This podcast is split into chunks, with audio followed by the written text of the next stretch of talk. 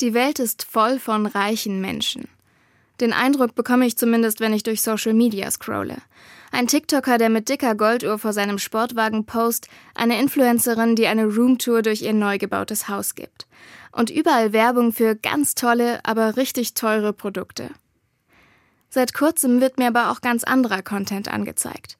Zum Beispiel die Videos einer jungen Frau mit dem Titel Money was tight growing up.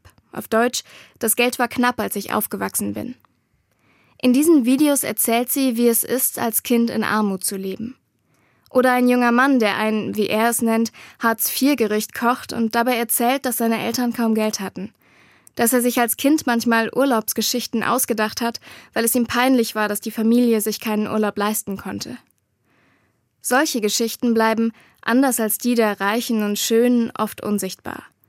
Auch weil mit Armut immer noch viel Scham verbunden ist. Und klar macht es auch einfach Spaß, sich durch die Luxuswelt der Reichen zu klicken. Aber die bildet halt nur einen sehr kleinen Teil der Realität ab. Armut gehört genauso dazu, auch wenn es vielleicht unbequem ist, sich solche Videos anzuschauen, weil sie mich daran erinnern, wie ungerecht unsere Welt ist. Doch das Recht, gesehen zu werden, hat jeder Mensch.